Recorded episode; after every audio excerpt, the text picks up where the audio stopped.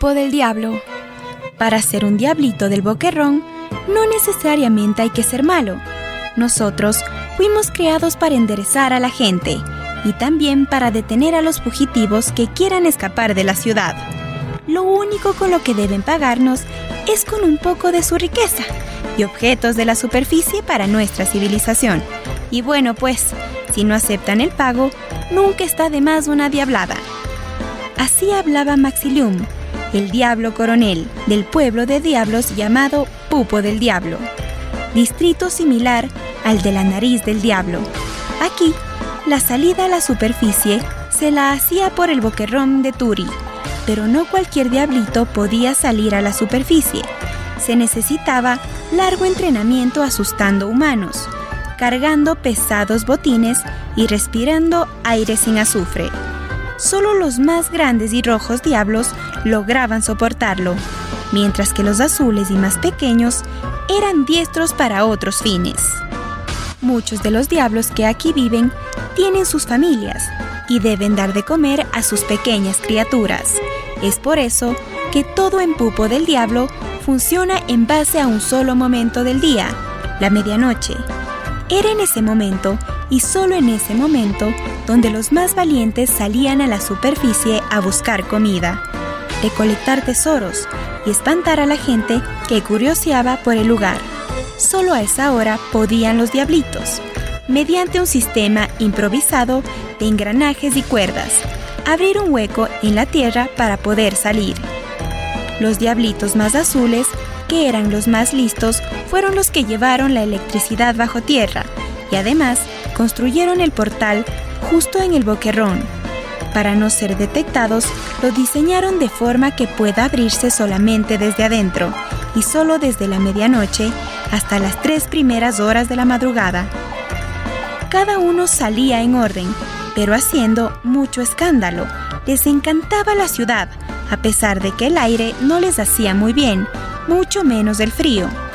Llegaban al mirador de Turi y se quedaban observando la ciudad, con algo de melancolía.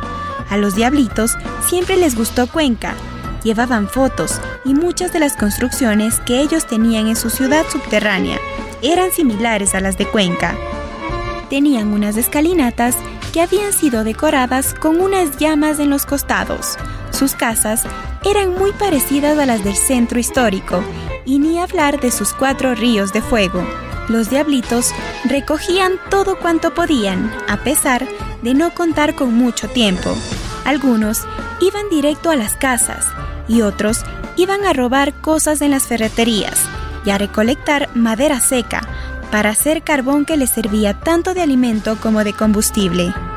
La forma en la que trabajaban era muy veloz y organizada. Habían hecho lo mismo durante tanto tiempo que casi nada les salía mal. Con el correr de los años, la sociedad de los diablitos fue cambiando mucho.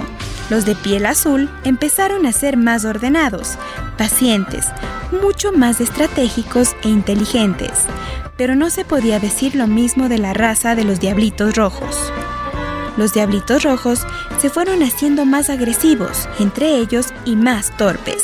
Empezaron a engordar por comer mucha comida chatarra de la superficie, y no el carbón tan sano que les habían dejado sus mayores.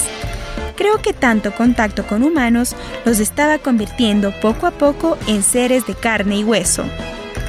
Este problema ya empezaba a preocupar al gobierno del Pupo del Diablo, que solo era administrado por cuernos azules. Se llegó al acuerdo de evacuar a los más grandes y rojos diablos a la superficie, para que puedan convivir de una vez con los humanos. Además, se tenía que ayudar a las familias de los evacuados y hacerse cargo de la crianza de los más pequeños. Contradictoriamente, la traición no era mal vista en Pupo del Diablo, era más bien la lealtad lo que les molestaba un poco. Fue así que nunca se informó de estas medidas a ningún diablito rojo.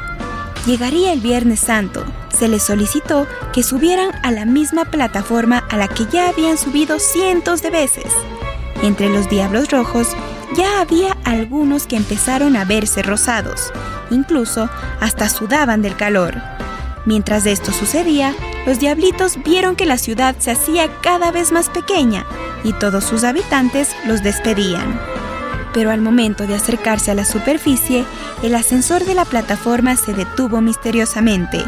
Ellos notaron que había un problema y muy grave, que a la mayoría de diablos se les habían caído los cachos y en lugar de ellos una especie de alfombra les adornaba la cabeza. Por el calor, muchos empezaron a volverse locos. Solo les quedaban los pies de diablo para no quemarse en el metal. Estaba claro que tenían miedo. Uno de los diablitos, que antes había sido rojo y muy chuncho, logró mirar una escalera de emergencia que se encontraba a unos metros de ellos. Apenas había que deslizarse con mucho cuidado por el filo de la piedra para llegar hasta la escalera. Así lo hizo él y lo hicieron todos. Justo cuando acababan de sacar la cabeza por el boquerrón de Turi, unos señores les esperaban afuera con palos y escopetas. Atrás llegaban los policías y la gente del pueblo. Vaya recibimiento, pensaron los diablitos. Los habitantes de Cuenca se alarmaron al ver que los diablos, ahora humanos, salían desnudos. Pensaron que ahí abajo sucedían cosas perversas. Entonces llamaron al cura de la parroquia para que los bendiga y de paso bendiga el lugar. Cuando el padre lanzó agua bendita sobre los diablitos, estos se sintieron refrescados mientras que las gotas que cayeron atrás al boquerrón terminaron por inundar la mitad de pupo del diablo, causando grandes pérdidas, razón por la cual nunca más se va a ver a un diablito rondando por esos lugares, sea rojo o azul.